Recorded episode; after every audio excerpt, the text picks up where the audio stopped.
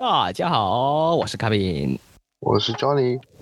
一百期，终于到了一百期，不容易，真的，而且这也意味着是我们的第一百个星期。那今天这个一百期，呃，从标题上看起来呢，就是标题上说的是仪式感也给做足了，是什么个意思呢？嗯，就是。其实我们两个对于仪式感这个词也有不同的定义嘛，它从广义上也好，狭义上也好，大家的每个人的想法多多少少还是有一些不一样的，就是每个人对它的描述还是不。那如果大家在生活当中有什么仪式感的事情，或者你有什么自己特别的一个私人的仪式感，也可以在这个评论区跟我们讨论一下，对，给大家长长见识，就借鉴一下，说明我们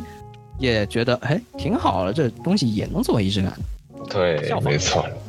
是的。刚说你还事前跟我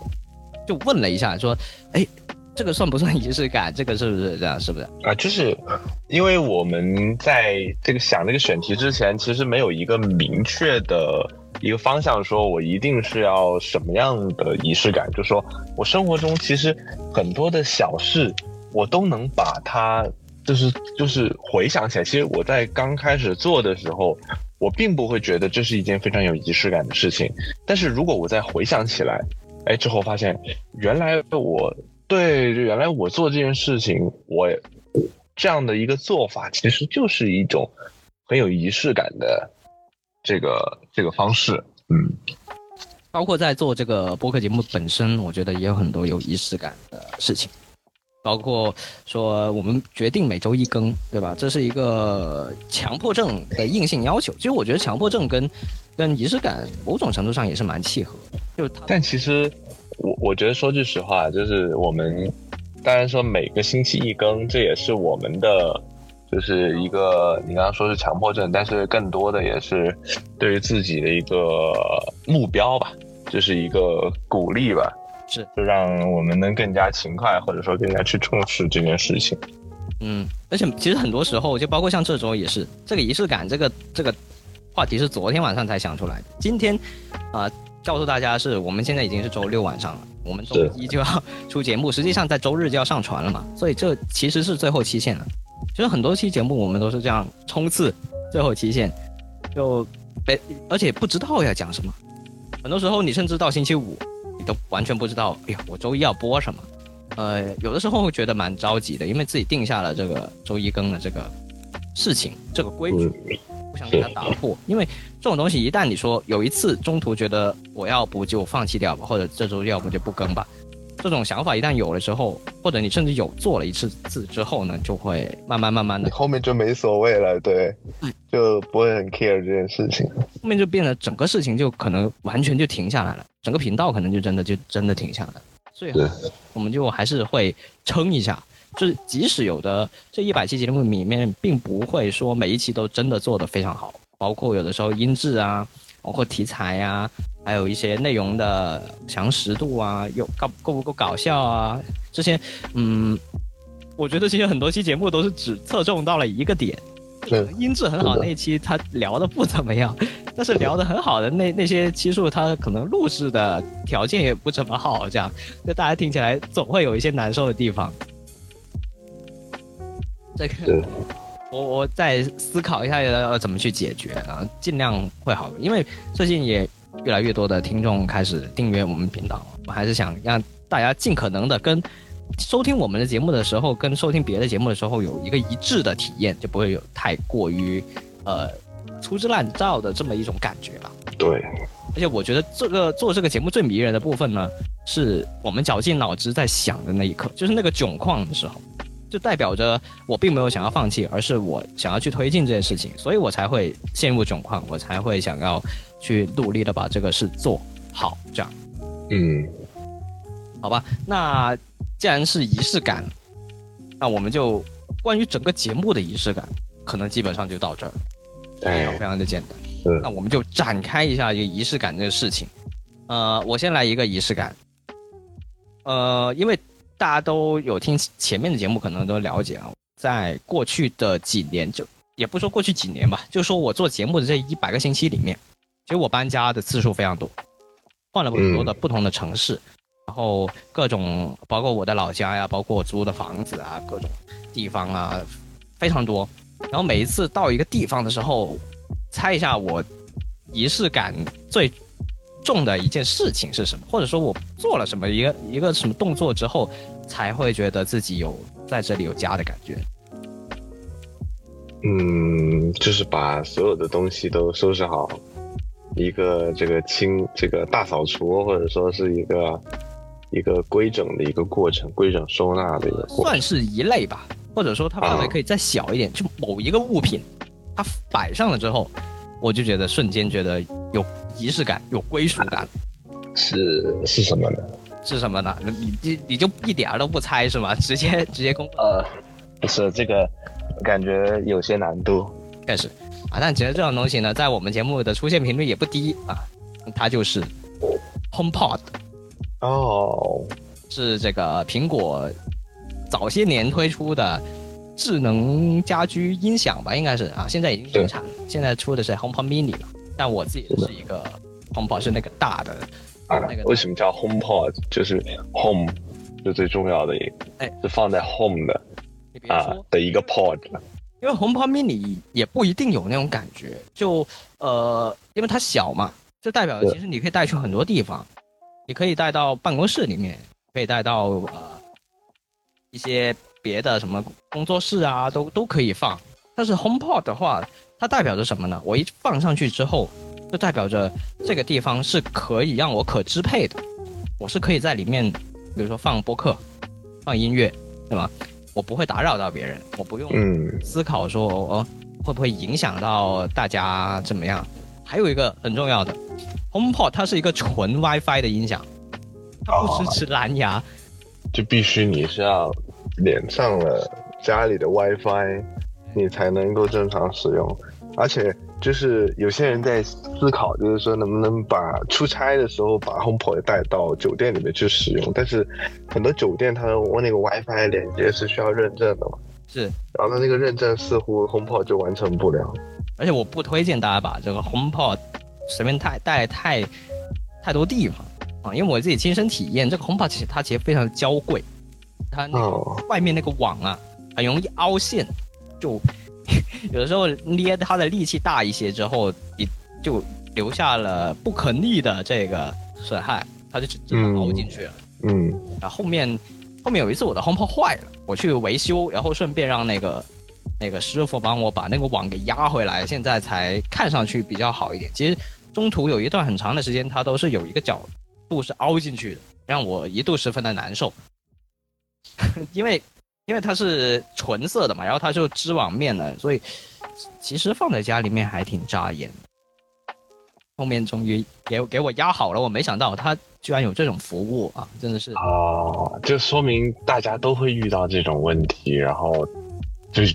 既然大家有这样的需求，那它就有这样的服务去解决。说明它确实是 HomePod 的一个缺点，就是不能不能移动太多。你说是的，带出差的话，先不说它巨重，超级重。真的，我见到 HomePod 的第一反应是，居然这么重，一个体积如此小的音响，它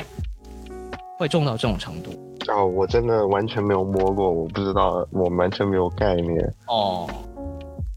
啊，现在这个 App Store 也 Apple Store 也没 没得摸。是的，全部是只有 Home HomePod Mini。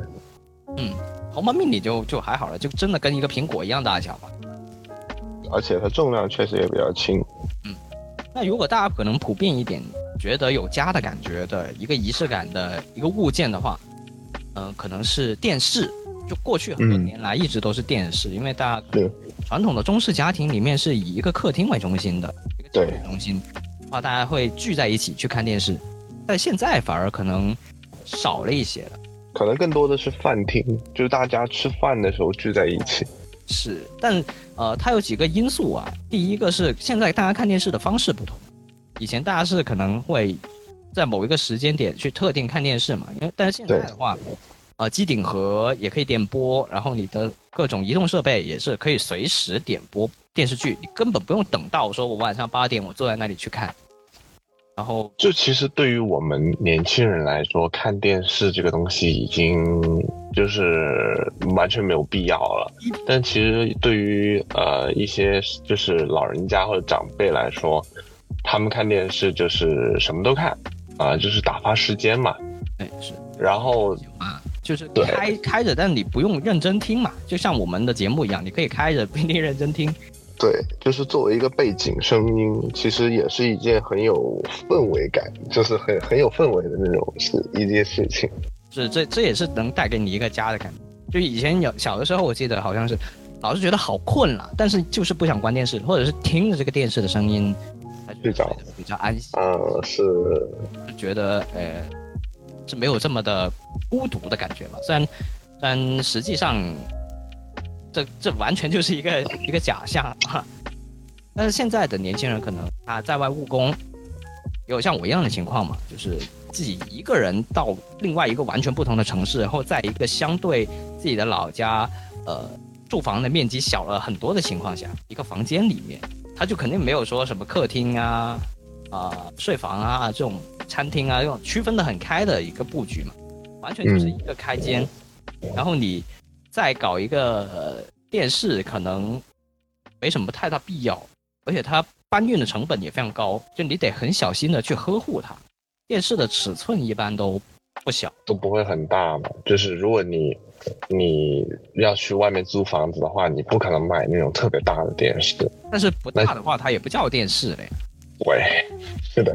所以很多租房的人都会选择投影仪，我觉得会更多一些，因为它方便搬运，而且它能够投出非常大尺寸的画面。其实我们之前在同一个公司的时候，也做了不少关于投影仪的一些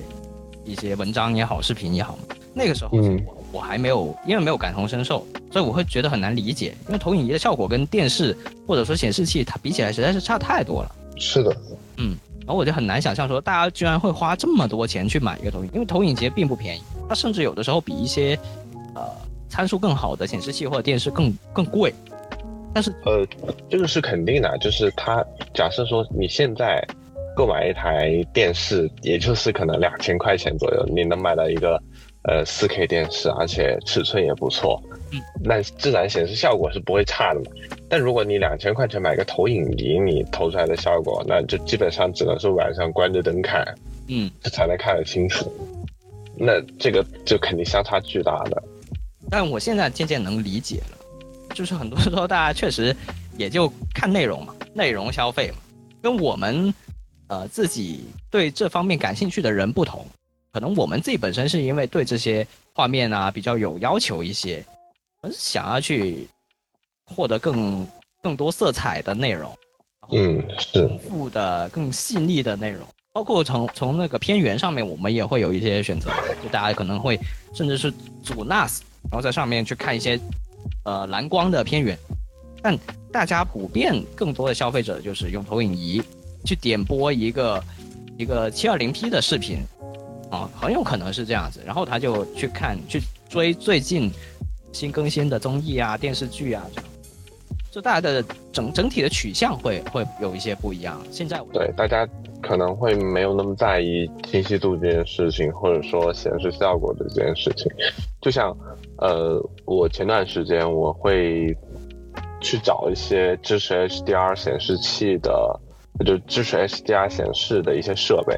然后呢，我会去找一些片源，特别是我之前在使用 iPhone 十四 Pro 的时候，就是看那个 Links 的那个 HDR 的视频啊，我是真的第一次感受到 HDR 的视频是有多么的震撼，是，就是真的非常的夸张。哎，说到这个，我我真的是 HDR，最近我给身边的朋友们演示了一遍那个 HDR 的片源。就告诉他我说：“哎呀，你看这个色彩是不是很亮？然后它很鲜艳，对吧？那然后呢，我就接连给他在在 B 站上面去点开了几个视频，一个是这个《阿凡达》的新的预告片，然后像 Links 的一些视频，什么樱花那种，我觉得真的，这个日本是非常日本的风光片是非常适合展示 HDR 的，因为那种饱和度啊，那种樱花晚上那些灯啊，这样。”整体的效果是非常出彩的，但是我后来想一下，好像除此以外，我们就没有用 HDR 去做太多的事情，就仅仅把它停留在了演示这一个东西上面，我们好像是在为了这一块屏幕而去搞这些呃片源，而且这些片源往往也不长，它顶多也就几分钟、十几分钟，跟一个长的综艺、一个电视剧、一个电影，它是没法比的。所以我们常见去观影的这些呃流媒体内容，它其实并没有真正的去适配、去专门用 HDR 的标准去制作。是，嗯，但是但是是这样子的，其实是我们没有去接触到，就是，呃，其实，在国外的一些电影网站上，就是一些，当然是非正版的电影网站上，它是可以观看，就是可以下载到 HDR 的电影内容的，嗯，就其实是蛮多的，只要你愿意，就是你可能找到 4K HDR 的电影片源，像我之前。我一个非常喜欢 HDR 资源的一个同事，他就给我发送了一部那个《Top Gun 2 Maverick》，就是那个《壮志凌云二》的 HDR 内容啊！我真的是在绞尽脑汁的寻找设备去播放这个片源。这么难找吗？也应该不难吧？就是我是觉得在手机上看的那个效果是，呃，是有限的，就是它。太小了，然后那 i iPad 上，它甚至没有办法流畅播放这个视频。哦，可能得换一个播放器。是，然后我后来尝试在用电视上，然后电视上又没有找到合适的播放器去解这个 HDR 的内容，然后我就非常的头大。但是我在我的同事的支持 HDR 六百的显示器上面看，哇，哦那个效果是非常的震撼。不知道你有没有看 Top Gun Two？就是它有一个场景，就是在夜中，呃，就是，呃，他在那个呃飞机爆炸了之后，就是从那个夜空划过，就是那个那个场景啊，那个 HDR 的那个亮度一下就上来了，那那个那个是吧？对，对比度对对比度高的场景，它会非常的明显，然后就会哇哦，太漂亮，太美了，嗯，这是你在看 SDR 内容获得不了。对，这是你看 SDR 内容获得不了的快乐。而且，我为什么说 Links 的视频是前段时间，Links 不是去冰岛嘛？嗯，冰岛，然后他发了连续发了三期视频。我要说的就是最后一期，就是那个冰岛的，好像是多少道彩虹。然后，呃，其中就有一个片段，就是那个。他拍了一个镜头，是阳光照射过来，然后看得到天空落下的雨滴啊啊，那个场景，那个阳光刺眼的，跟现实中完全一样。那个时候我就是，对，那个时候我真的觉得非常的震撼，就是 HDR 内容给我们带来的那个体验。这可能是我们奇怪耶，就你平常太阳天天看得到，而你就完全不去看它，现在费尽脑汁去网上找资源，然后找。找硬件去看啊，那个是冰岛的太阳，跟咱们这边的太阳能一样吗？也是同一个太阳哈，可能是不同的吧。嗯，氛围氛围不一样，氛围不一样。有那种啊异异国的风情，太色是吧？是的。好，那这就是我自己的其中一个仪式感。Johnny，嗯，刚刚有一些什么仪式感给我们分享呀？先要分享一个，其实是大家最普遍的仪式感，哦，但是我觉得现在开始在缺失的一个仪式，就是生日啊。刚刚我在录节目之前，我跟卡米有聊到，我是说，那我生日能不能算是仪式感的一件事情呢？因为，呃，生日其实本身就是一个很有仪式感的日子，就需要有仪式感的日子，因为其实这个日子。嗯，可以很特别，也可以很普通。哎，是现在不是经常有有的人会渐渐的忘了自己的生日。哎，对，而且有些人会特意的就说不去重视，就哎呀，像我不想去在乎过生日这个事情，还觉得其实其实特意不去重视，是不是也是一种仪式感？虽然他没有做，但他也要特意为了绕开这件事而去准备一些。是是，就是。他们会觉得，哎呀，不想让觉得自己又老了一岁啊，这种感觉，呃，就有刻意的去不过生日或者怎么怎么样，去弱化这个概念这样子。然后，我觉得生日的仪式感其实非常简单，我相信大家也是跟我一样的，就是一定要这个这个吃蛋生日蛋糕，啊，和这个呃一定要有生日礼物这两点。哦你你那个蜡烛是在蛋糕上面已经合在一起了。哎，对，是那个必必要的环节嘛，那个是一起的嘛。嗯但是其实我是发现啊，就是其实呃，吃蛋糕这件事情，从小时候到现在是有变化的。因为小时候，嗯、我们每年生日当然都会吃蛋糕，家里人会买蛋糕，但是我印象非常深刻，可能是我自己啊，就是呃，以前我们吃的那种奶油啊，就是我们广东话叫忌廉嘛，嗯。就是这个东西，嗯，我觉得会很腻。是啊，确实。啊。就以前我就觉得，嗯，这么大一个蛋糕，完全呃，我可能就只能吃一块，然后吃多一块，我都去觉得这个鸡这个这个奶油非常的不好吃，我会觉得吃自己名字的那个牌子，那个巧克力牌，啊，对，是是有这个巧克力派，然后吃两个水果就完事儿了。哎，但是其实我自己是不喜欢吃里面的水果的，因为以前小时候的蛋糕，很多时候它里面放的那种罐头水果，水果啊，对，那种罐头水果其实哦并不好吃，嗯，所以我我就会，我其实不是爱很爱喜欢吃那个里面的罐头水果。那对于我小时候的我来说，这个蛋糕能吃的就剩下那个蛋糕胚了，啊，就是那个蛋糕啊，就是蛋糕本身啊，就我们刮掉那个水果，然后刮掉那个奶油之后，就剩下那个蛋糕可以吃了。嗯然后呢，但是逐渐长大之后啊，你会发现现在其实，呃，做蛋糕的这个店铺越来越多，然后可能我们现在也有更更好的奶油嗯，啊，就是应该算是这个植物油、动物油那些还有对区分的。对，还有这个区分的。所以现在我觉得吃的奶油就就如果你但凡去买那种稍微贵一点的，可能几百块钱一个的蛋糕，你就能够吃到很棒的奶油，那个奶油就真的很好吃。就是也也不能说好吃吧，至少比原来的那种忌廉会好很多。就是，嗯，至少你吃可以吃多两块儿，也不会觉得很腻，或者说，嗯，会觉得吃不下去。清爽一点，对没吃一样。啊，对，但是吃奶油这个东西就会肥啊，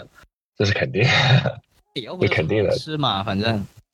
对，但是就是我会觉得这是一个变化，就是我会发现我从小时候其实不太爱吃蛋糕，然后到长大之后，哎，这个蛋糕的材质一换，我反而还更喜欢吃，而且就是你选择更多了，不是我的所有的蛋糕里面都一定要加水果，嗯，就我可能呃，这个蛋糕里面就是蛋糕加奶油，然后再加上像是巧克力啊或者怎么怎么样，这个形式不一样了。而且其实我曾经是想过，就是在其实在这个过程中，我们的这个蛋糕还有一些小变革啊，当然也是就是自己家里面买的不一样，就是我以前就觉得那个蛋糕不是很不好吃嘛，那个奶油，嗯，然后我就跟家里人说，我们今年过生日要不要买那种一小块蛋糕，一人一块儿。一角那种是吧？哎对像那种，对，就是一一小角的那个蛋糕，我们就这样子，也算是有一个吃蛋糕的环节，然后也可以避免那个奶油很腻的那种情况嘛。嗯，然后这个也是一个变化，嗯，也算是一个演变吧，就是从之前，嗯，这个对到现在的，吃蛋糕到不想吃蛋糕，到现在再重新吃蛋糕，哎，但是我觉得吃蛋糕这个东西，无论如何啊，我觉得都是大家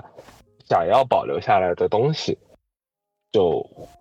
我觉得也是一件非常有仪式感的事情。包括前段时间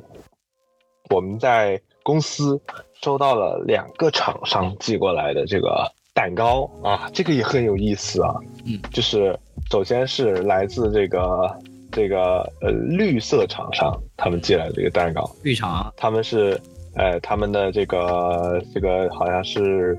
呃，某一个手机系列，还是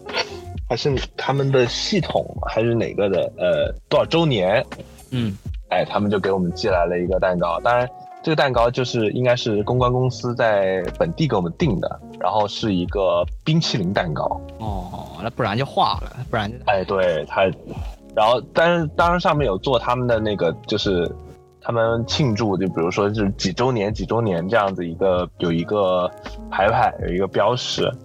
然后呢，就是为了纪念他们的庆祝他们的这个这个几周年的一个纪念日嘛。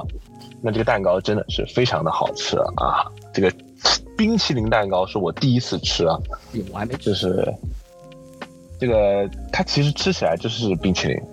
啊啊，里面还有一些蛋糕啊，但是真的非常非常的好吃，因为它的那些奶油。呃，很很不错，它那个奶油用的是很不错的奶油，所以吃起来自然是口感很棒，味道也很不错。然后接下来呢，呃，另外一个蛋糕是来自这个橙色厂商的啊，这个橙色厂商因为要发布一款新的手机啊，然后呢，这个手机它是呃主打这个呃自拍的啊，主打自拍的。然后它也出了一个新配色，叫做小白裙。然后呢，它还跟呃我这个著名的 IP 啊，叫这个 Hello Kitty 进行了一个小联名。但至于联名了什么东西啊，我是在手机上面没有看到。然后呢，他当时厂商就寄来了一个蛋糕，它上面是一个那个 Hello Kitty 的蝴蝶结，嗯，标志性，一看啊，标志性的蝴蝶结。然后呢，上面当然也有这个。呃，这个这个手机的型号啊写在边边的，然后呢，还有一个非常有意思的一点，就是把这个蛋糕一切开，你会发现它的那个里面的那个蛋糕胚啊，它有几款颜色，嗯，哎，它这几款颜色就对应的这个新手机它会发布的几款颜色，哦，呼应上了。哎，呼应上了，是就非常有意思。这两款蛋糕也是，呃，也算是厂商们的仪式感吧。就是我觉得公司不吃不切开它，是不是就就不知道这件事情？对，但是怎么可能不吃呢？就有有下午茶，大家都会很积极的去吃的。这个是最积极的一对，因为又一个是不要钱嘛，二个是大家又可以。吃点东西呢都非常好，可以不用工作。对，对，对，是，嗯，是的。然后这个是蛋糕，是生日的仪式感嘛？那我刚刚说的第二个仪式感就是收礼物啊，啊，收礼物这个当然也是从小我相信大家都会在生日收到属于自己的那一份生日礼物啊，无论是说是家里人呢，还是朋友、同学。甚至是贺卡什么的那种，对，就以前因为像小学的时候，嗯，很多同学就大家那个时候没有什么钱嘛，但是如果是知道自己好朋友生日，那多多少少想要送点东西，哎，那那贺卡其实就是一个非常有，呃，非常值得送的东西，而且我觉得贺卡这个东西也是一个非常有仪式感的东西。啊，对，因为贺卡其实你说呃节日也好，然后这种生日也好，它都有特定的不同的贺卡嘛，每年都推陈出新啊，包括而且我在呃一个群里面啊，我们还有另外一个 MSH 啊，就是我的一些初中同学，然后他就呃在应该是搞卫生还是整理家里面，他就说清了一些存货，是嗯里面有很多贺卡，他以前小时候收的各种贺卡，包括我们。毕业的时候，初中毕业的时候给他写的那个写本子上面写的字，对吧？就就有留，然后这个时候就让我我就回忆起来，我又回了他一句，我说这些东西我偶尔也有整理到，但因为啊我整理的太好了，然后我就就就收起来嘛，收起来收的太好了，最后呢我就忘了放在哪，导致我最后整件事情就忘记掉了，就把这些贺卡全部都遗忘了。所以说，直到他发出来这张照片，我才记得哦，好像我也有贺卡。然后你叫我现在再把它找出来，我完全不知道放哪。但我很肯定的是，他们没有被扔，而且他们都被保存的很好。但我就是不知道它在哪儿。我已经忘了。哦，但是那个时候就是小时候，确实会挺流行去送贺卡这件事情。嗯，是，而且很多形式嘛，又有声，又有光，又有各种。呃，花里胡哨的，还有什么三 D 的、立体的这种画，啊，对，非常高级，非常炫酷，是都有，就是这种各种各样的。而且我觉得最珍贵的一点，不是这个贺卡它是多么炫酷，啊，那我觉得最珍贵的一点是手写，嗯，亲笔写下的东西。这个东西我觉得是当代，就是这个时代最最最稀缺的东西。最真诚的一件事情是吧？咱花时间是写下来了。是，而且就是因为现在大家越来越少去手写东西，那就是大家的字啊，人家会呃就会退化。就是以前可能上学的时候写的多啊，以以前可能上学的时候写的多，那字还稍微好看一点。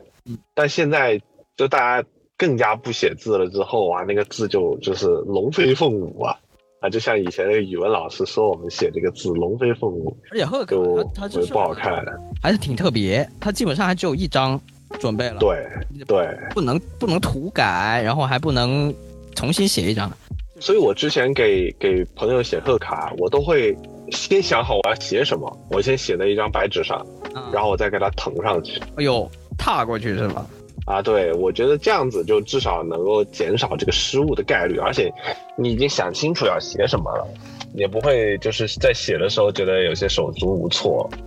呃，就不会边边说边写，而且贺卡它本来就很小嘛，你能写的也没多少字。是，是的，所以就是我觉得写贺卡这件事情，就特别手写贺卡这件事情，我觉得特别的有仪式感。虽然说现在啊，就是呃，因为很多人是会在网上面、淘宝上面购买礼物送给别人嘛，啊那现在淘宝商家他也会推出这种呃代写贺卡的这种服务啊，是有是有对，但是我包礼物的那种有关，对嗯，对，但是我觉得这种就诚意不足啊。啊，我觉得，我觉得还是比不写更有诚意一些的。对，但是就是如果我我是觉得，如果你要送，那你就还是自己手写你想说的话给我，我就觉我会觉得，无论你的字写的啊好不好看，我觉得这是你自己亲笔写的，我都会觉得很不错。这个我觉得可能有一种情况，因为我我也遇到过这个情况，是为是为什么呢？就是我想买一个礼物，因为我们现在基本上买礼物都是直接在网上买给别人嘛。是，那我如果想要自己把贺卡给他的话，如而我还得转寄，嗯又不在一个地方，那我就得先把那个礼物寄到我家，然后我再自己准备一个贺卡，写完了，然后再一起再打包再寄出去。这其实中间耗时非常长，而且整个链条加长了之后，很多流程不可控嘛。对，还不如直接一点，就是哦，我写他的地址，然后就直接直接给发过去，然后就让商家代写一下，这样这样其实也是也也是一个不错的办法，我觉得啊。嗯，其实也是一个解决办法嘛。那你自既然有这样子的呃形式，有这样子的服务，那就说明肯定有这样的需求嘛。嗯，对，我觉得这个也无可厚非吧，就就也还好，至少他写了。还有就是，我我之前遇到一个觉得挺挺不错的，是我们在动物公司有一个同事，啊、嗯他在呃我生日的时候给我送送一个礼物，因为他家里面蛮多那种玩具的，然后我们刚好也呃蛮喜欢的嘛，然后他就说啊、要不我就把这个送你吧，这样，呃，那他是怎么获得我的地址的呢？他这个非常聪明，我觉得大家也可以借鉴一下。就他现在闲鱼上面发布了一个闲置的宝贝，是一个零点零一元的一个宝贝，然后上面配的图是生日快乐，啊，然后就让我拍下来，然后拍下来不就我就自己付了一分钱嘛，然后他就哦获得了我的地址跟我的这个这个电话号码，然后他就给我寄出了。有点巧妙啊。但是他这个这个这个是应该是在你生日之前发，还是生日当天发？呃，这个应该是提前个几天吧，因为说来也很巧，我们之前并没有互送礼物的这个这个习惯，因为毕竟我们本身认识的时间也没有很长嘛。然后是有一天是，好像是呃我发了我生日，然后他才知道我生日，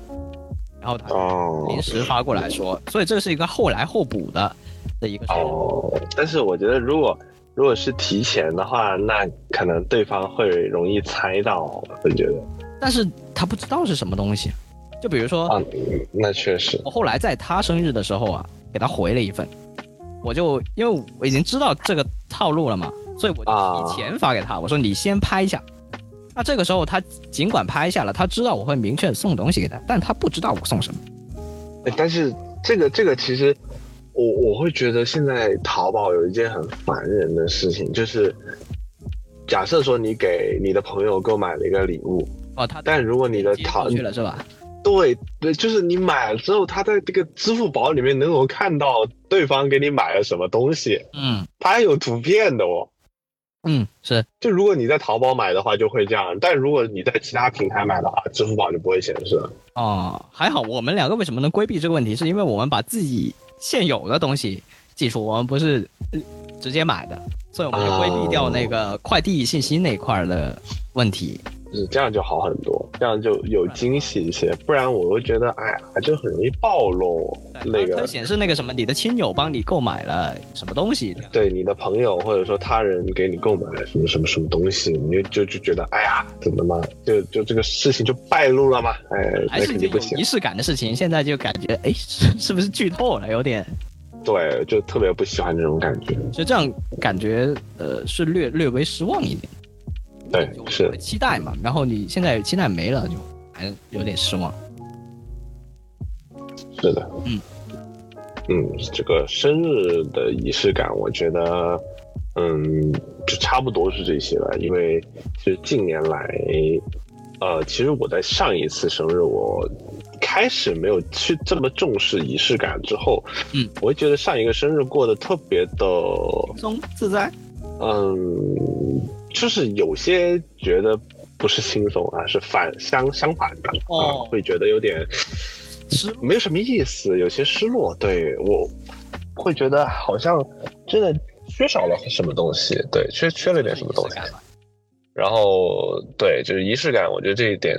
可能对于某些人来说并不重要，但是可能对于像我，啊，可能对于某些人来说还是必不可少的。或者说，其实你已经习惯了。你已经习惯了一件一这件事情，然后你现在突然没有做这件事情，自然会有觉得落空啊。不过去年生日刚好不是我们有一期节目也有提到嘛，你生日那天就是我们的那期节目嘛啊，具体是的哪一期来着？找不到了。但是我不是送你一个了嘛，送来了我们新节目的那个那个周边，哎，是是是吧？但是这个。礼礼物是一个嘛，但是我去年过生日是就是基本上没有什么活动，嗯，然后就是正常上下班，上下班回来之后也就这样过了，就感觉跟平日没有区隔。对，我是觉得如果当天我如果要上班的话，我就觉得非常糟糕。嗯，对，当然现在公司不是都会给像这个月生日的人集体办一次这个 party 这种？呃，我们至少不会，就是我们前公司也不会。啊，这动物公司也不会，有啊，有啊，这不，哎，这不哦，后面已经不会了呀，就是啊，对，刚好是我就没了嘛，对对，就办到二月份，我三月份，然后我就没了。每个人本来还有两百红包呢，就我没有。你看这这事儿讲的又又又气人。对，这个公司开始克扣员工的待遇，就是公司上市的。这个 第一步啊，完全完全不是，完全不是啊！这个东西本来就是附加的啊，没有也不要感觉到太失落，因为它毕竟不是写在合同里面，他没有说每年必须给你过生日或者怎么样。是是是，不要对外界有太多的奢望，还是自己给自己惊喜就好。是的，是的。哎，OK 啊，不过蛋糕那个我确实我我自己也不喜欢吃蛋糕，我们我们家就从来。我们家三个人都不喜欢吃蛋糕，哦，甜的也不吃。我们家几乎不怎么买糖，就是那个做饭那个糖都不怎么买，所以就可能会整体来说不太喜欢吃，尤其是这种西式的蛋糕。所以我们家好像没怎么买过蛋糕，我自己也不喜欢吃。嗯，我平常去别人的生日的派对的时候，都会拿一块可能最。最原始的蛋糕就啥配料都没有，然后就意思两口，因为不吃也不好意思嘛。对对对，那他给你了，递给你了，然后你就接着，然后就吃两口就放。其实很多人最后也放着，就很少说有人会吃完的。啊，但是感觉不吃完，我会觉得不好意思吧，就是这个东西还是要吃完它，然后这个如果你自己确实不喜欢吃的话，还挺难受，就是强迫自己 就不喜欢。嗯、这个东西怎么说呢？就是给个面子吧，给个面子。那得多大面子？就是你思考 一下，这个人是不是值得我为他吃下一块蛋糕？啊，如果他那个蛋糕真的很廉价的话，就是我真的不接受的话，我是确实会不会吃但是如果他的好吃的，就对对，他这个蛋糕其实其实越贵会越好吃，说句实话，这是肯定的。所以叫尽因为他量是贵的朋友是吧？就可以在对，尽量认识富有的朋友。对，是的，这个过于功利了，就认识他，就为了在他生日的时候吃上一块贵的蛋糕。对对对对对，是这样。嗯嗯，然后呃，那就我来再分享一个仪式感嗯啊，嗯、这件事情是比较小一点啊，这件事我可以连讲两个啊。第一个是啊、我在运动的时候，我会穿上这个运动装，哦是这个裤子、呃鞋、瑜伽垫铺好，然后包括戴上头带，就让自己勒着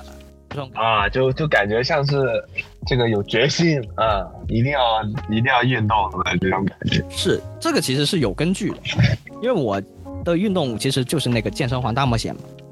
嗯我之前连续有一段很长的时间，就是每天都都都玩，都搞个一个小时嘛。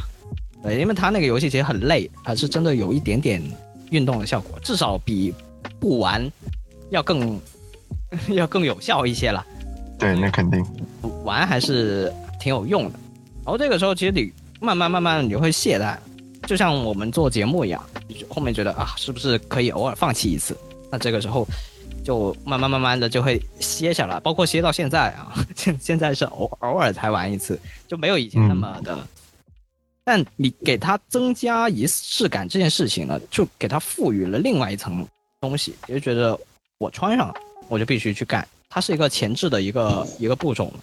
是，然后我好像记得是《健身环大冒险》它，它是那个游戏上面是有一些贴士的，它是在那个上方会有一些字出现，它好像上面就有提到说，啊、运动前穿运动装可以增加仪式感，然后让你去呃保持你可以继续运动。然后他每次做完游做完游戏之后，他也会在后面放松的时候会提出说吃什么，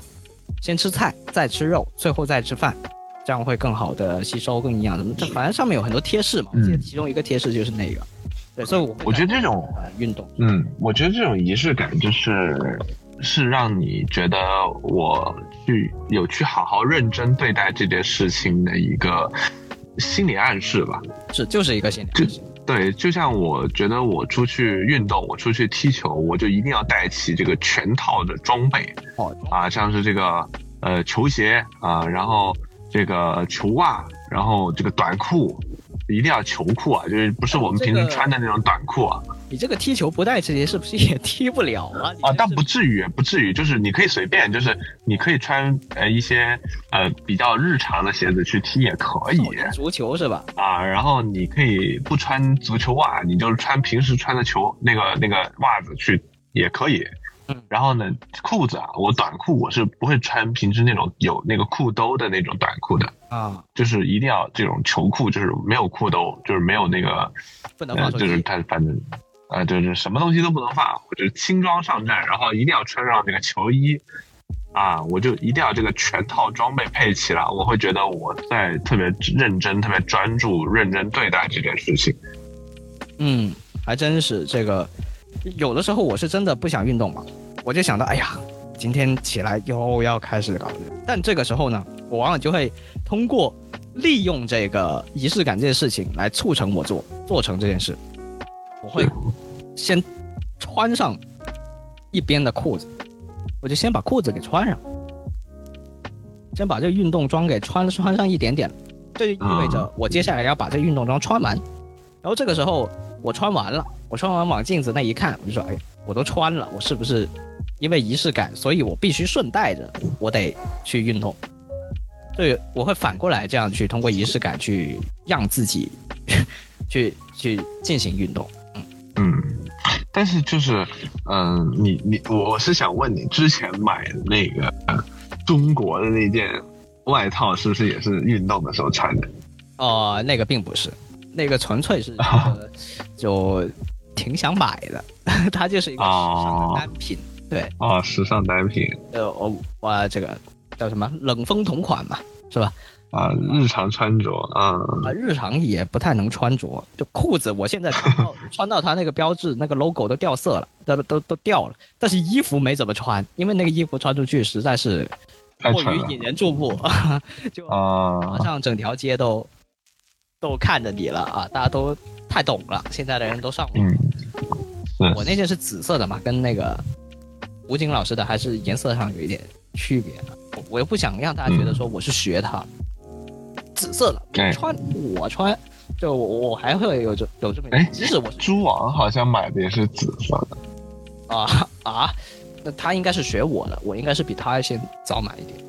我不记得他，反正他也有一件，我不记得是绿色还是紫色，反正他也有一件，好像是绿的，好像是绿的啊。啊，不重要不重要，反正紫色这一块呢，我是拿捏了。对吧？啊，而且是 iPhone 的预告了 iPhone 的新配色啊，对，绝绝子嘛，这啊安排上。然后这个是我自己正向的一个利用仪式感的一件事，所以说有的时候大家不用觉得仪式感是一件很麻烦的事，它其实反过来可以帮助我们去促成一些有益处的事情。还有一个事情可以分享一下，就是呃。我很多时候会学习，就以前去学习的时候，包括像现在有的时候可能要做视频要搜资料，那我会选择去图书馆，因为看重的是它那个氛围，就大家有一个安静的氛围，你会觉得，呃，是是该好好学习，你就不忍心在里面去玩啊，去看视频啊，去打游戏啊，这些更离谱了，对吧？嗯，在家里面会有很多。乱七八糟的事情，比如说你对现在九点三十七分，那我就等到十点钟十点正才开始工作啊！我得先上个厕所，我得先喝杯水，我得先放个音乐什么，各种乱七八糟的事情准备一堆，结果十点零一分了，然后想，哎呀，那就十一点再干吧，啊，就不停的这样循环了。但你一旦去到图书馆里面，你陷入到那个氛围里面之后，就能够很。沉浸的去真的去完成学习这个状态，啊，我后来想了一下，有可能是因为，呃，我老是会觉得旁人会看得到因为你一旦做一些很离谱的动作或者一些大动作的时候，肯定会特别引人注目，那这个时候大家的目光就会反过来监督你，所以这是我自己喜欢去图书馆学习的，呃，那么一件事。那嗯，我要说的去。有仪式感的事情是什么呢？其实是去图书馆的路上，这是一个仪式感的事情，因为我可以把它区隔开。大家可能现在很有感触的是这个在家办公嘛，嗯，一上一一起床一睁眼，可能脸都不洗就可以直接开始工作，但这样不好的一个地方是，它把你的生活跟工作混在一起。对，你就没有办法很明显的区分，你整天都是紧绷着的，你没有办法完全的放松。那如果我选择去到另外一个地方办公或者学习的话，我在这个路上的时候，我就渐渐的觉得自己像走进一座隧道一样，就是我慢慢慢慢慢慢的让自己切换到这个状态，因为人的状态不可能像像这个机器一样，不可能说像这个飞行模式一样，我给它一按按钮打开，哦，马上就没信号。一打开哦，马上又接回来，不可能嘛？人肯定是会循序渐进的，慢慢慢慢的去适应。那我的整体的适应的过程，就是在那个路上，会给自己不停的加信心，因为你看到路上的景色，呃，其实已经很熟悉了，你就知道哦，我渐渐的向着那个地方去靠近。是，我就必须得切换的状态，我得严肃一点了，我得话少一点了，得呃进入状态一些。所以这个也是。也是另外一个例子，就是能够正向的利用仪式感，去帮助自己达到更有益处的事情。嗯，是的啊，庄里还有什么仪式感可以给我？哎，我要说的仪式感还是我们的老本行啊。哎，这个仪式感是什么呢？就是购买这个电子产品的仪式感。我这还需要仪式感呢？哎，它就是非常有仪式感。为什么这么说呢？就像我们去，呃，我们在网上购物啊，其实这也是一个购物的仪式感。就是说，你在淘宝上面购物，其实我会觉得仪式感并没有那么强。嗯，就现在买完了就买完了，而且没有意识到我花了这么多钱，我就对，就是大家都是用这个数数字支付之后，就没有意识到自己花了这么多钱。嗯，就你真正的要把这个钱拿出来，哎，做成这个现金，你拿现金的时候，你才知道，哎，这个现金有多多么大一沓。对对啊，你花了多少钱的时候，你把那个硬币投进去，你就知道自己浪费了这么多钱。啊，对，这个就是。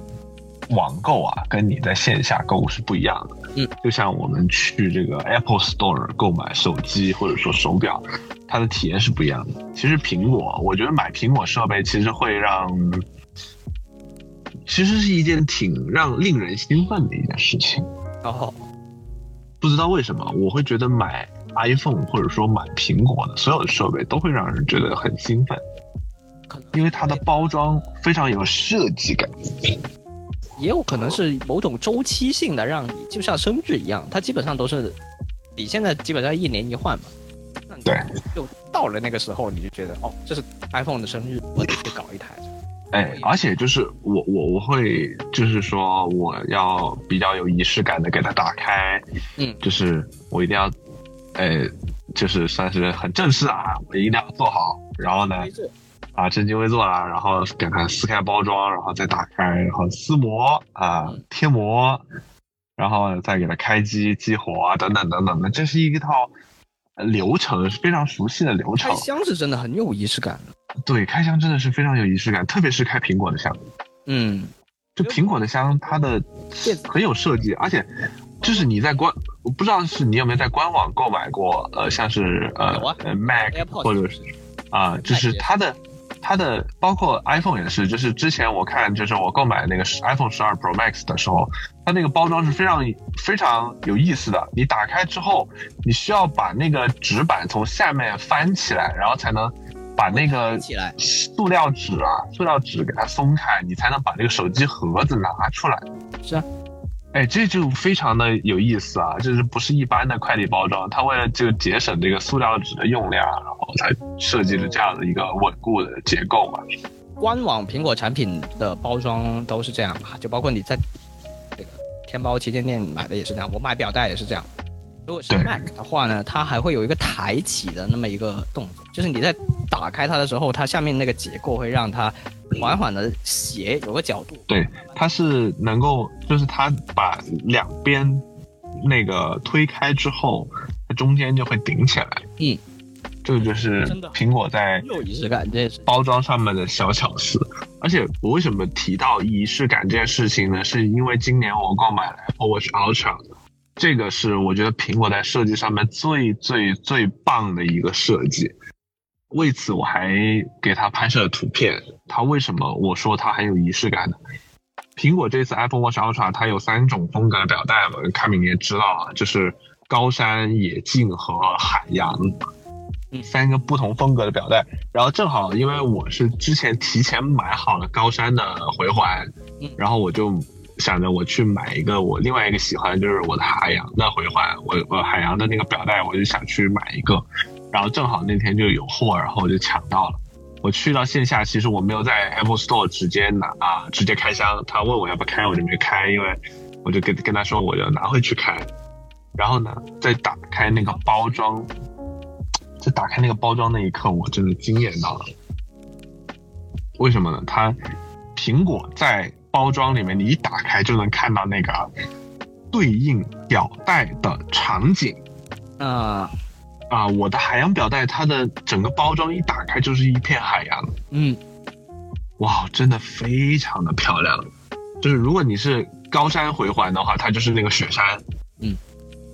哇，那个比较多一些，网上视频都是高山的比较多一些。对，然后海洋回环呢，这个你你如果要看的话，可以去我的朋友圈或者微博去看，就是我有拍下来，我有拍下来，真的非常的精致，非常的漂亮。然后你就分别拿出它的手表，然后表带等等等等，它也其实那个 Apple Watch 的，就算是普通的 Apple Watch 的那个开箱也挺有仪式的。嗯，就是它有分分表带和那个手表嘛，分开的嘛，所以它。外包装一个总包装就是白色的背景嘛，是就因为可能呃 Ultra 的表带比较少一些，所以它就直接做对一套的。对，它就是一套的，就是跟你的表带是有相关的。然后我会觉得仪式感特别强，而且就为此我还给它拍摄一组非常漂亮的图集吧，对对，非常高质量的图集联系集。一下就可以放到你们官网上面。哎，是的，然后这个这个我因为我那天还是在带着 Apple Watch 呃去呃我想试一下它的防水，呃我就带着它洗了个澡，嗯，然后呢在洗澡的过程中，我在看这个表面的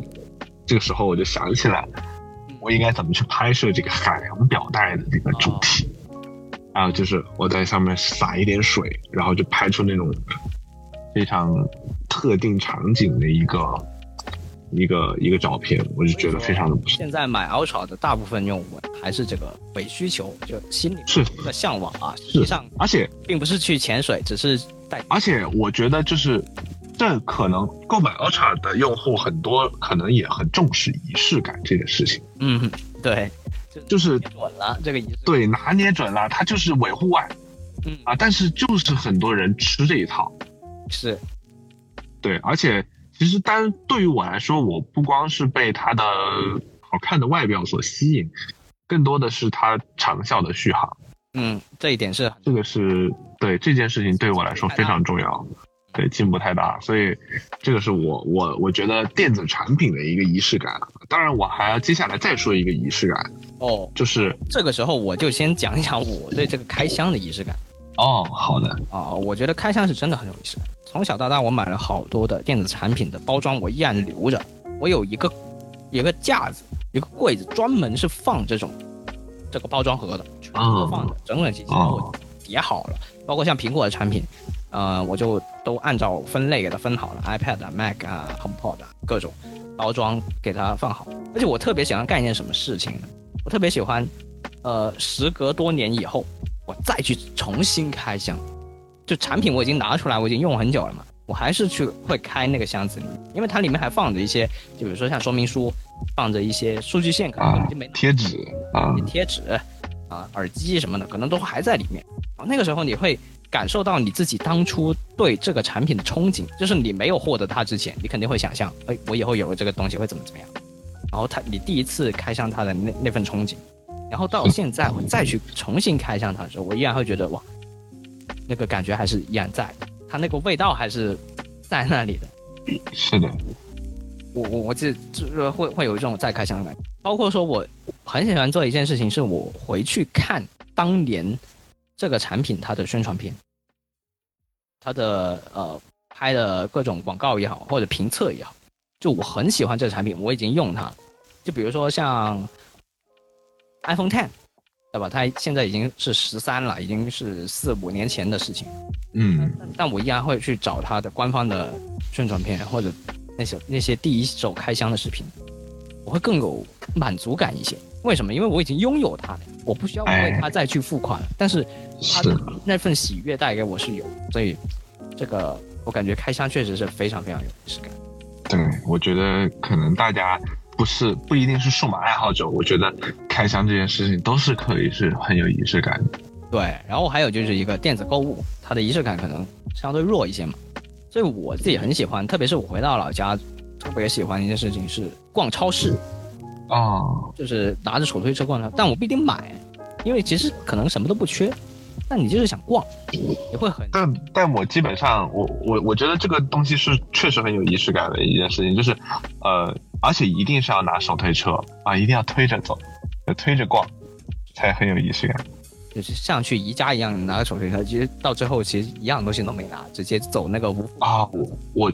我觉得宜家相对超市来说更加有仪式感，啊这是你对于生活质量的憧憬。啊那个向往嘛，就表表示说你在这个城市有有了一个居所，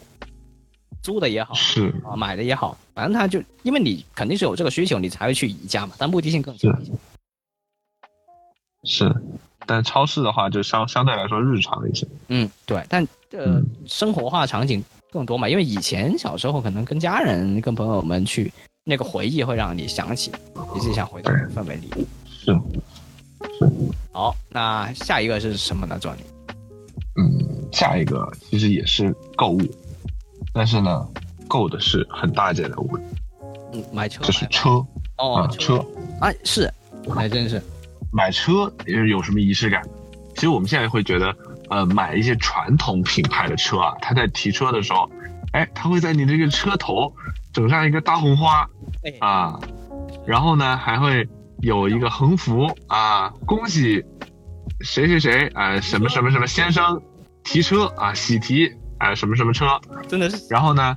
然后呢，还有这个销售在你这个前面，就是 这个给你放礼花啊，就是那种拧的那种礼花。隆重其事啊！啊，然后就还要拍照啊，还要拍照，非常就 4S 店是不是还专门有一个区域，就是让大家拍照，就把对提提提车区域嘛，提车区提车区域你是专门可以拍照的，哎，就 真的是很有仪式感的一个事情，因为你毕竟是买了很大一件的东西，一般都是十几万、二十万的的东西啊，你会觉得哎呦很有仪式感，但是呢，现在很多人会觉得很尴尬。啊啊，确实有一些啊，啊，就会有些尴尬啊，就大家能避免就想避免掉，而且啊，就是现在一些新能源品牌啊，它这个提车的仪式感就没有那么强了，特别是要有线下店呢。特别是特斯拉，啊，特斯拉的提车是怎么提的？就是你的这个车呢就被整齐的停放在呃一个提车的地方，然后你开走，哦，就啊，弄完手续就开走就就就就啊对对着你的号啊，什么啊对，就就就开走领取你的领取你的快递啊，然后你就开走就行了，它是没有任何的庆祝的，嗯。这是一个很很简单，就像嗯，就像拆快递拿快递一样的一个很简单的东西。特斯拉啊，这个跟他们企业文化很相。对，是很相关，但是我会觉得缺少了一些仪式感。就我可以不必搞得这么尬，但是呢，我会觉得如有果一个过程是吧？对得是有一个过程，你可以把这个形式稍微改变一下，或者说简化。呃简化一些。但是我觉得这个仪式是必不可少的。嗯，哎，前提你如果就是如果你没有这样子的一个仪式感，你会觉得好像这件事情没有发生过一样。啊没有，你也不会觉得这件对没有没有完成你会觉得它没有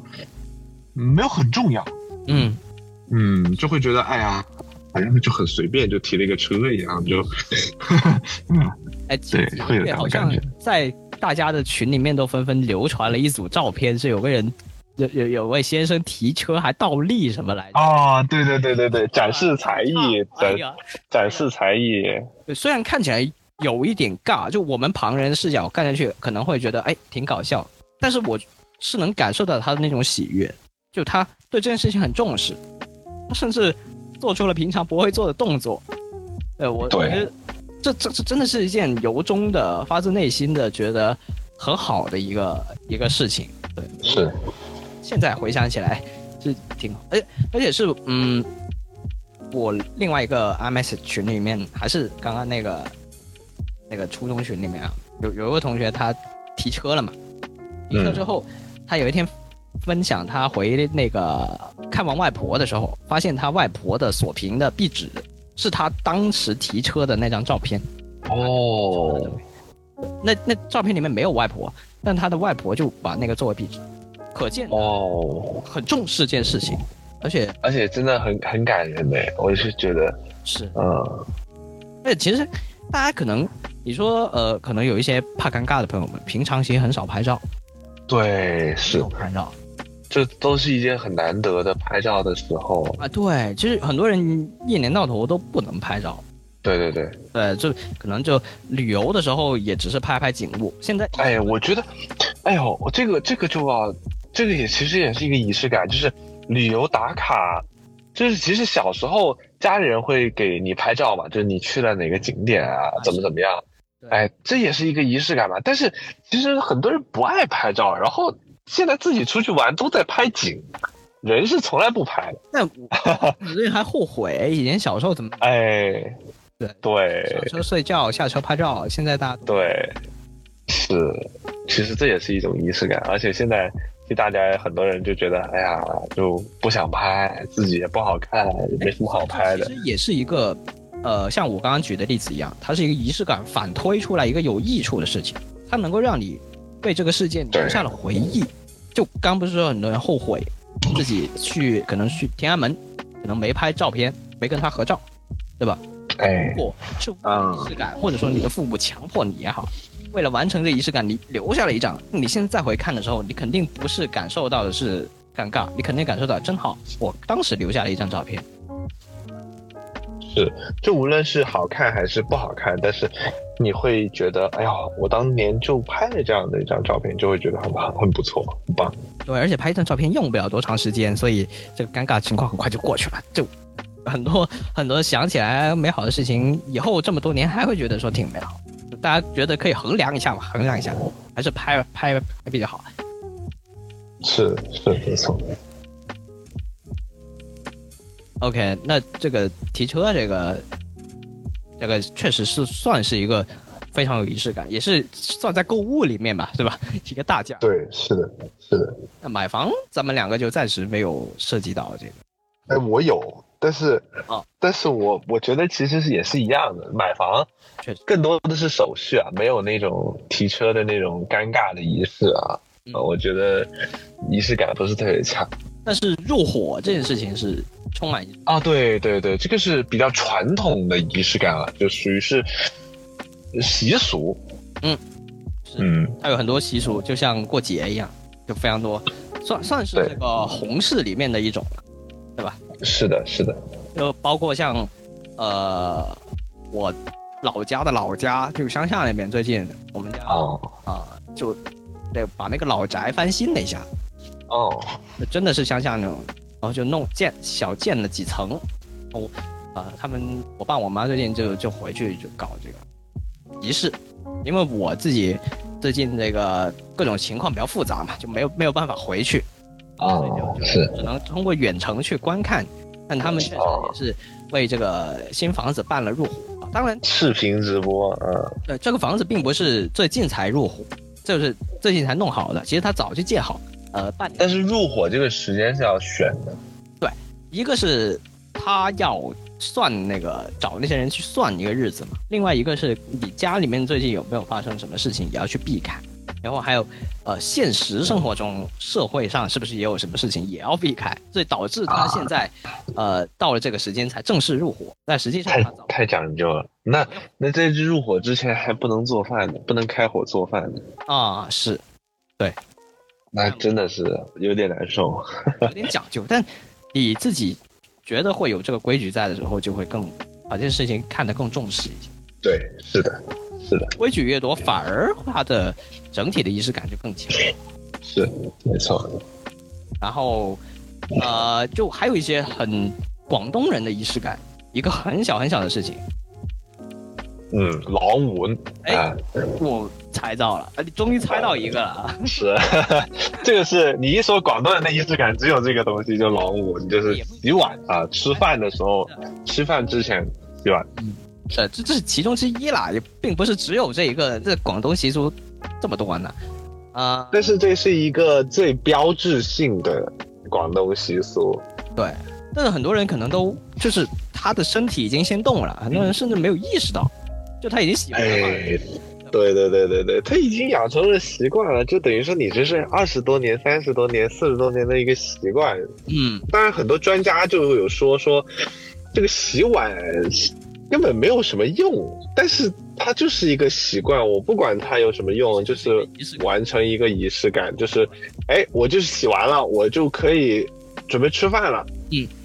啊，这就是仪式感。对，其实还是有点用处的。就你不说它杀不杀菌吧，但表面上那东西至少还是能去掉，啊，就是表面上的一些污渍啊、什么的灰啊，这些应该还是能洗掉。还还是有一些用处的。但我想分享的是，并不是我们自己在这里习以为常的这种呃龙纹的这个事情，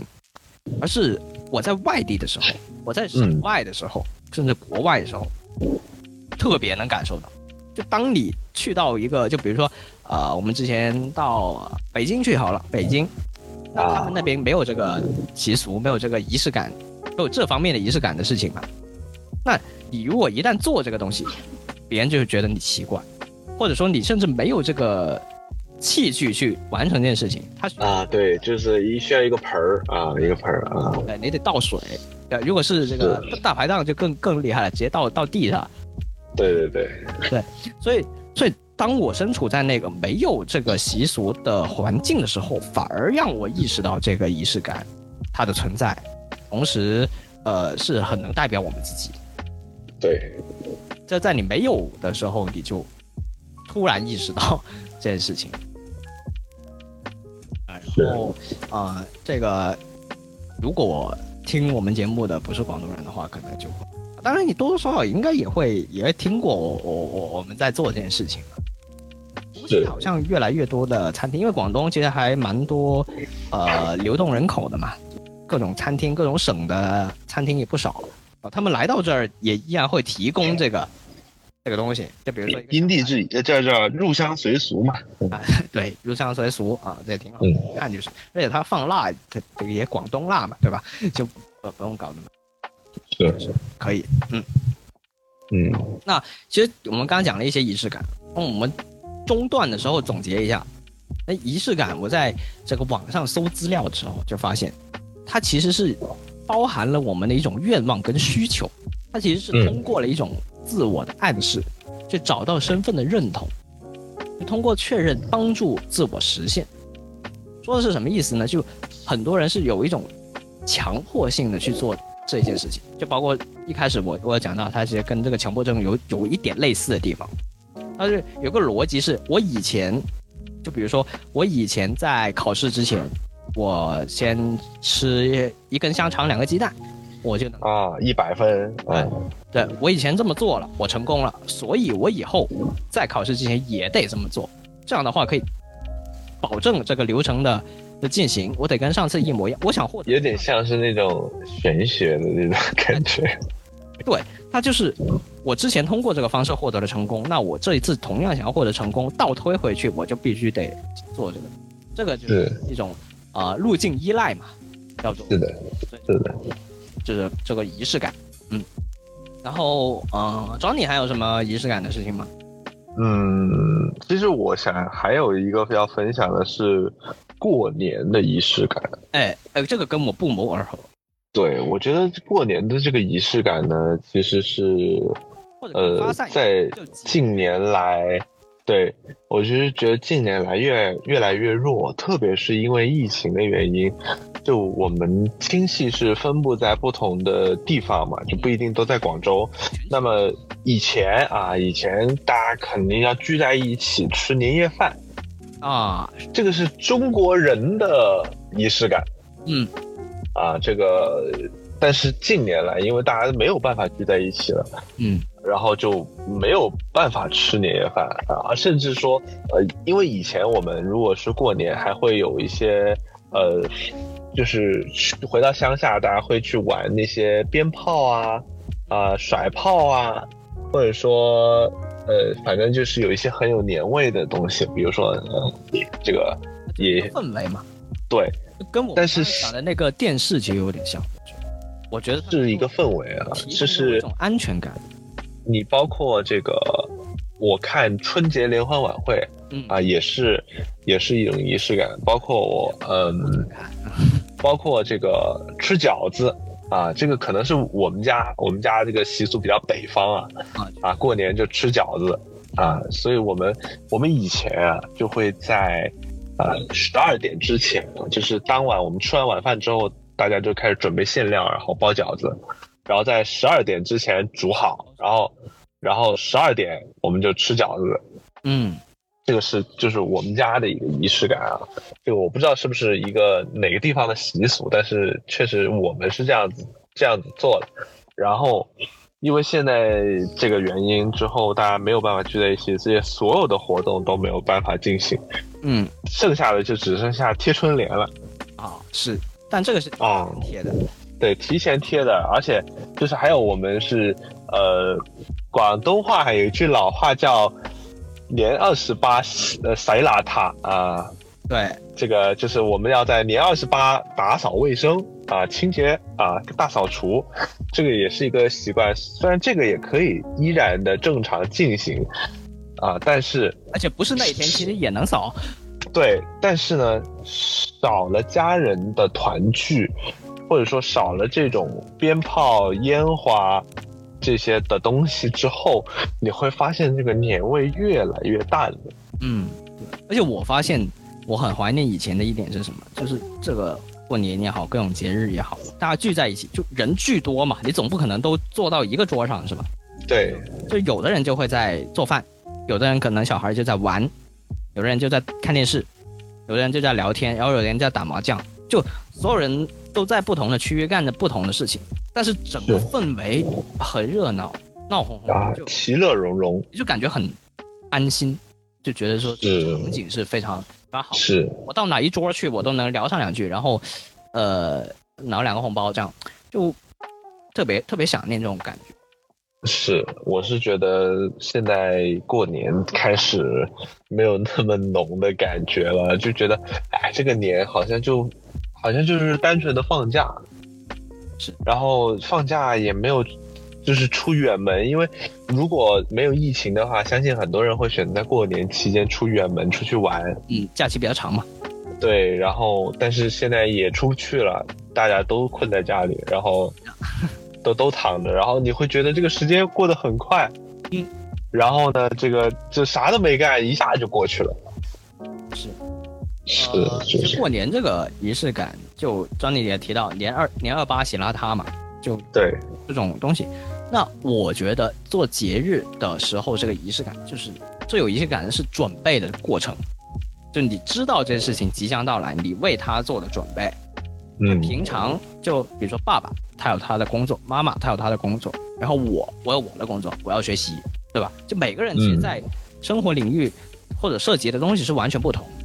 只有在这一天的时候，或者说这个节日的时候，我们是奔着同一个目标而前进的。就二八今天我就要全家搞清洁，我们是难得能够统一三个人在在这一天里面去有一个共同，我们为之奋斗。所以就这种感觉是非常有仪式感，对吧？平常都是各忙各的。然后还有一点很具体的是，我记得我们家啊，我们家其实是看春晚的，对。但是呢，啊，但是会有一个具有仪式感的事情是，每过了十二点之后，就会穿上这个新鞋新哦啊是，然后出来绕一圈，然后就。实际上也就睡觉了啊，也就 对对对，对对对，早了也不出门，而且那个时候因为这些东西的衣物都是提前买的嘛，然后他们你又不能提前穿，你想的就是我要留到新年的时候再穿，就你会看着那个盒子，看着那些东西，你会觉得哎呀，这一天快到了，我终于可以穿了，这样就就非常有感觉。嗯，我们以前啊，就是呃，以前是这样的，就是。呃，也是有提前买好衣服，然后呢，我们一般就是年夜饭是在外面吃的，年夜饭在外面吃就在外面需要定位置嘛，然后一般我们会定稍微早一点，可能六点多、七点多，他们还是有分第一轮、第二轮的那个饭的，是对，然后我们就比如说我们第一轮去啊，六点半，然后呢，我们就得在呃可能五点钟洗澡，哦啊，洗完澡之后就穿上新衣服了，啊啊。啊，就提前了，提前穿上新衣服，然后就出去吃饭。嗯，啊，这个是小时候才会有的仪式感。然后现在，我买了新衣服就穿了，我从来不会想到留在过年才穿。需要买才买。对，对，对，对，对，是。所以这个当然，当然也不一定说是功能性了，不是说需要才买，就是可能哪天见到好看的。你就想买，也是装装饰性吧？我觉得装饰性现在会更强一些，是吧？对，也是一种需求。需求是是是，而且是因为我们家是那个木地板，就我们是也可能拖鞋也不一定穿，就反正平常都是直接走在这个地板上，这就意味着呢，我们进门要脱鞋。那过年那天，它过了十二点之后呢，我就。我是可以穿，因为鞋是新的，所以就相当于穿着鞋在家里面走，你会有一种特别不一样的感觉。那种哦，是 鞋底不同了嘛？平常可能穿拖鞋或者不穿鞋，但这一次你今天哎穿的这个鞋走在家里面，好怪呀！我平常不把鞋穿到这个区域，是很怪。这个也是一种呃，这个仪式感带带来的一种奇异的现象。对这个就呃是这个节日啊，就我跟这里不谋而合了，对吧？这个我觉得跟大家就是听众想的应该都是一样的。我觉得节日的仪式感是啊、比如说跟生日的仪式感，我觉得是并列第一的吧。嗯，或者说大家如果在网上搜，或者你现在自己想仪式感，呃，最能够关到的也是对，是可能你第一个想到的就是这个。嗯，对那我再分享几个，就是呃，我们在拍片子的时候，呃，当然不是这种很简单的自媒体的视频，是那种 TVC 的或者一些大的项目的时候，啊，往往会有一个小小的仪式，是什么？就是这个拜神。哦，啊、这个不知道庄你有没有参加过？没有。啊、其实我也没有参加过，因为我我就目前参加的那一次呢，还是呃整个公司第一次拍这种比较大的项目，然后那一天我们就没有准备这个项目，这还是不周到了。啊，所以就出现了一些确实呃出现了一些意外的状况，所以这个还是有道理的，大家还是可以去拜一拜，就拍片子之前还是能能拜的话就拜一下，有嗯东西吃嘛，有个喝嘛，嗯，也算是一种一种娱乐活动。啊，也是一种下午茶。对，前两天看一个视频啊，就他讲那个《黑客帝国》在拍的时候，是请了那个我们的那个武术指导嘛，袁和平老师嘛。嗯嗯，然后其实《黑客帝国》有一半的的人都是这个幕后的人都是香港的，因为他专门要找拍这种中国的武术嘛，《黑客帝国》大家看第一部的话，就看到很多这种打斗的场景，包括三位主演，他们也去专门练了三个月的这个这个武打的这种动作，嗯所以他们很罕见的是在好莱坞里面第一次也有这种拜神的仪式。哦，对，这个对于老外来说，可能感觉还是挺新奇很。新奇啊。但因为啊、这个香港人浓度过高，在整个剧组里面，所以就也参与了这个习俗啊，有了这个习俗，成了一嗯件仪式感。然后这个《黑客帝国》的成绩，大家也是有目共睹的，包括它的整体在影史上面的意义，也是里程碑式的。是，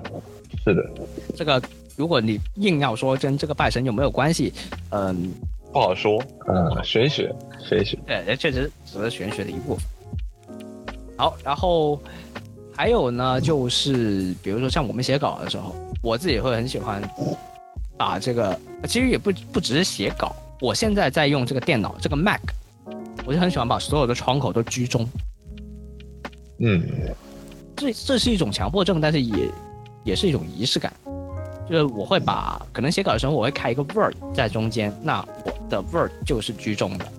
哦，他的资料可能就放在两边，这这窗口放在两边，这应该也是某种仪式感吧？就觉得但是，但是就是可能我们的逻辑是不太一样。就是以前可能使用 Windows 用的比较多的话，像我现在写稿，我经常是左边分屏啊，哦，我是使用分屏，就是左边放一个窗口，然后右边放我要写稿子的窗口。嗯，然后就是分开来，然后也查看会更方便一些，而且感觉会规整一些。就那个窗口它不是乱七八糟的，它是呃就是有经过排排放的啊嗯，对，呃，其实我我也是这样，我也是这样，只不过啊因为我的显示器比较大嘛，它三十二寸，然后我做哦距离比较近，如果分屏的话呢，它其实分屏不就是离占了一半嘛？相当于我十六寸的屏幕都是显示这个 Word 和另外一个像呃 Safari 也好或者怎么也好，我的头我的脖子在不停的扭动，哦所以，后来我就放弃了。这个其实跟屏幕尺寸还是有一点关系。是是是，然后还有一个，呃，我在上周上上周的那个节目就跟那个朋友聊过洋节这件事情之后，也略微提到过一些，就这个偶像剧，偶像剧其实也能带给我们一种仪式感，甚至是一种精神上的仪式感。我不知道大家有没有意识到，就是一些大家可能很离地的、很离谱的、很架空的偶像剧，我自己其实蛮喜欢看。一来我觉得那个不用带脑子，不用思考，因为嗯我要思考的话，我干嘛要看电视剧呢？啊，我完全可以去看书、看纪录片、看别的。看电视剧就是想不动脑子，然后另外一点呢，就是那些什么像龙傲天啊这种这种男主啊，非常有钱，然后他们过得非常的自律。你会看到他从这个几万平米的床上面起来之后呢，对吧？这个呃八块腹肌，然后直接就起床，然后穿一个背心啊，然后再开这个淋浴洗个澡，嗯跑步，对吧？然后做一个很精致的这个早餐，然后再拿上一杯咖啡，然后就走到自己的这个大楼里面，是吧？这个整整个很很有画面感啊。嗯嗯很多偶像剧也都是这么演的。哦，这个这个场景我自己非常喜欢，我觉得很有元气，很能够带给我呃一种精神上的仪式感，就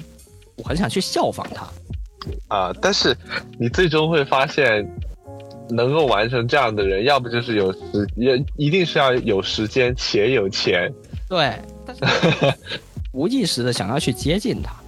向往的生活。它其实某某一种程度上会形成一个标的，就是啊、这是我自己向往的，我要尽量往它去生活上去靠近。就比如说我向往的生活嘛。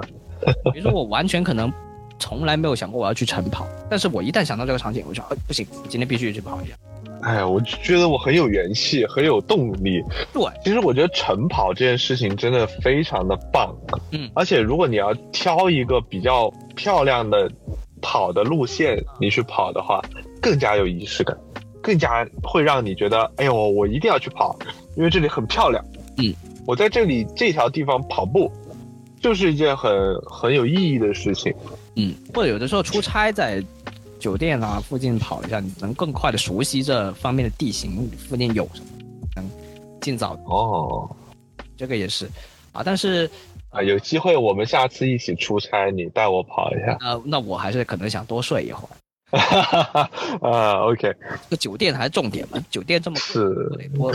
是是是是是是，对，然后那健身房倒是可以去一下，我们每次都没时间去酒店健身，都都比较是浪费一些。是的，我想说的是，偶像剧这件事情带给我的正向的影响就是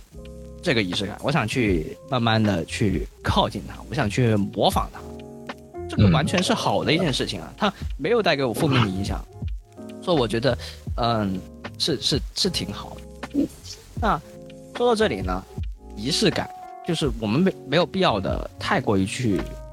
过于注重，或者不要去陷入到仪式感里。嗯其实我觉得我们现在大家都比较清醒，就你往往都能认清本质。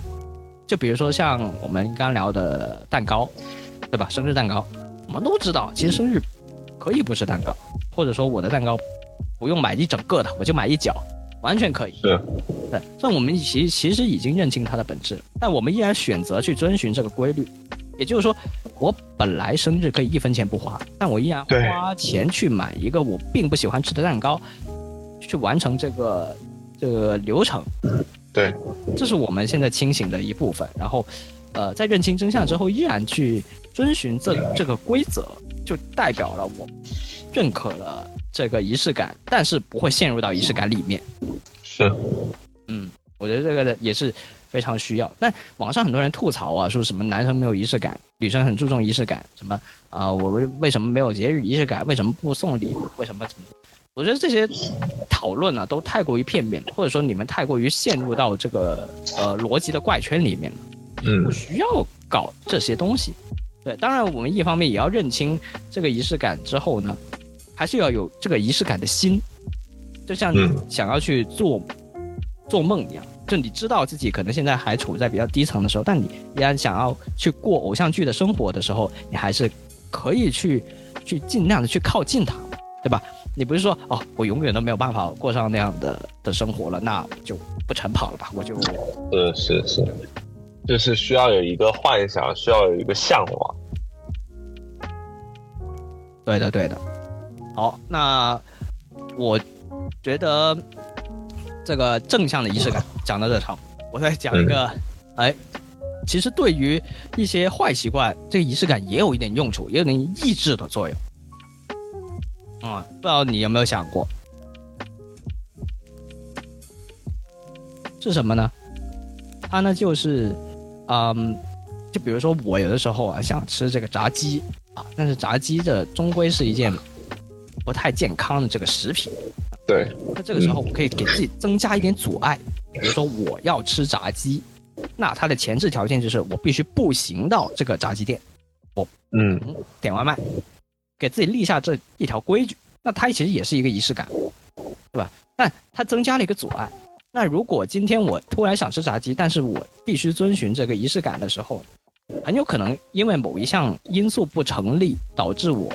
无法吃到炸鸡。那吃不到炸鸡对我来说，是不是其实是一件不不能说没有益处吧？只只能至少说没有害的一件事，对吧？是，嗯哦，我觉得也能这么去利用仪式感，啊，也是一件有有意思的事情。是是，好，那说到这里，其实，呃，没想到我们关于仪式感的讨论有这么的多啊，嗯。是其实都是在生活中方方面面，我觉得是呃，无论是日常出行、日常工作、学习，甚至说购物，所有的所有的东西，其实我们刚才讨论就是生活中的每一个阶段的东西。比如说，呃，早上起床你去给自己做一份早餐，这是一个很有仪式感的事情。嗯那比如说你出门去调整你的状态，来到公司工作，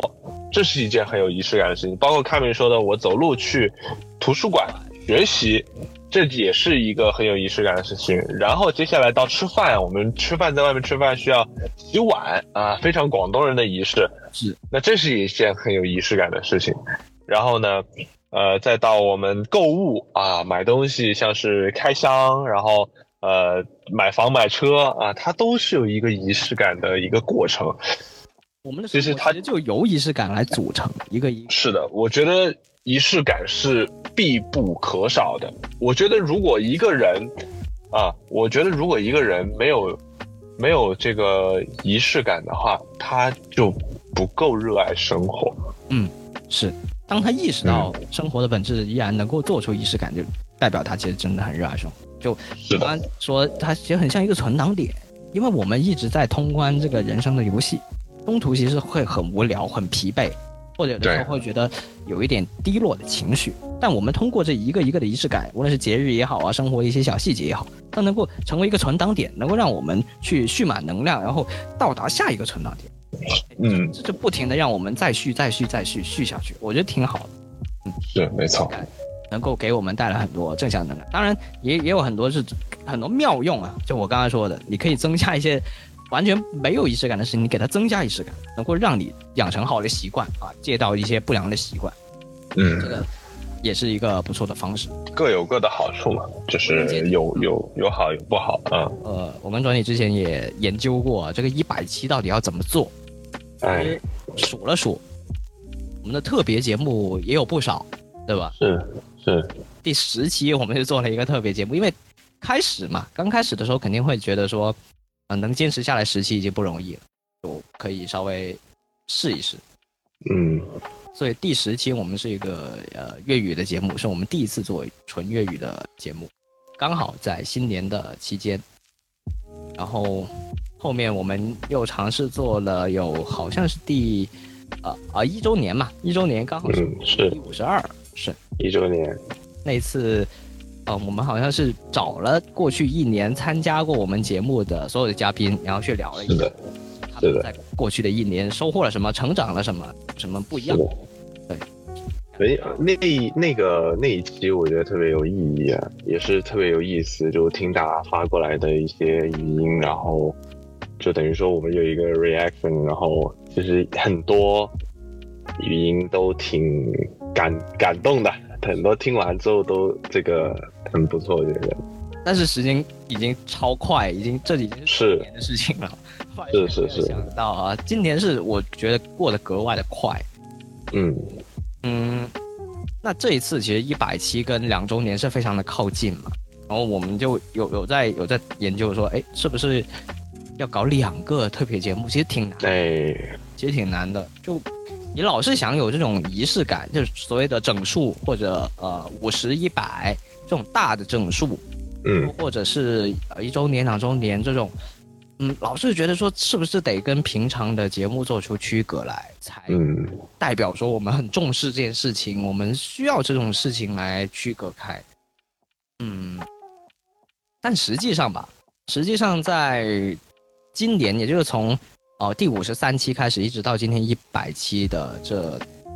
将近五十期节目里面，我们做了也也有不少的很特别的节目，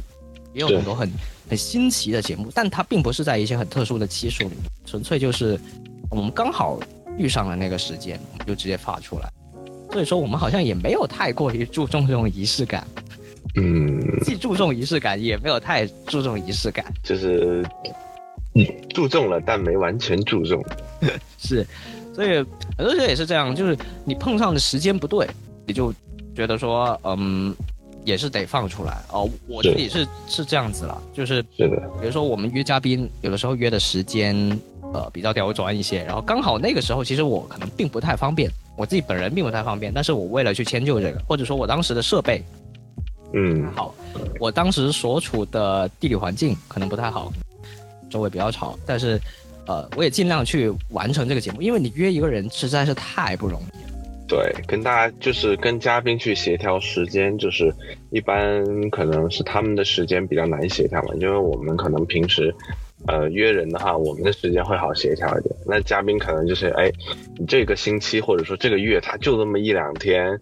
这一个时间点是有空的，那就必须得要这一。上来实在是已经是我们的荣幸了，是我们的荣幸，是的，那我们这节目嘉宾就都都是免费上来，是的，是，因为毕竟我们的节目也是免免费收听啊，我们也是没有任何的收入的啊。无论是嘉宾还是这个听众，都是没有付钱也没有收钱啊，除了我们主播自己掏钱了以外，别的人都不需要掏钱，是的，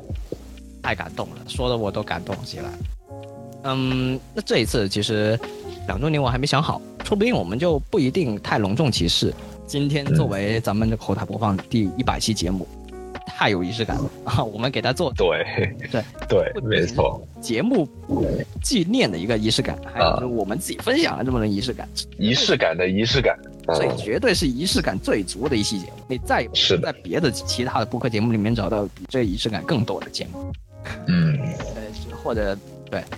好，那本期节目就到这里啊，感谢大家过去一百个星期的陪伴跟支持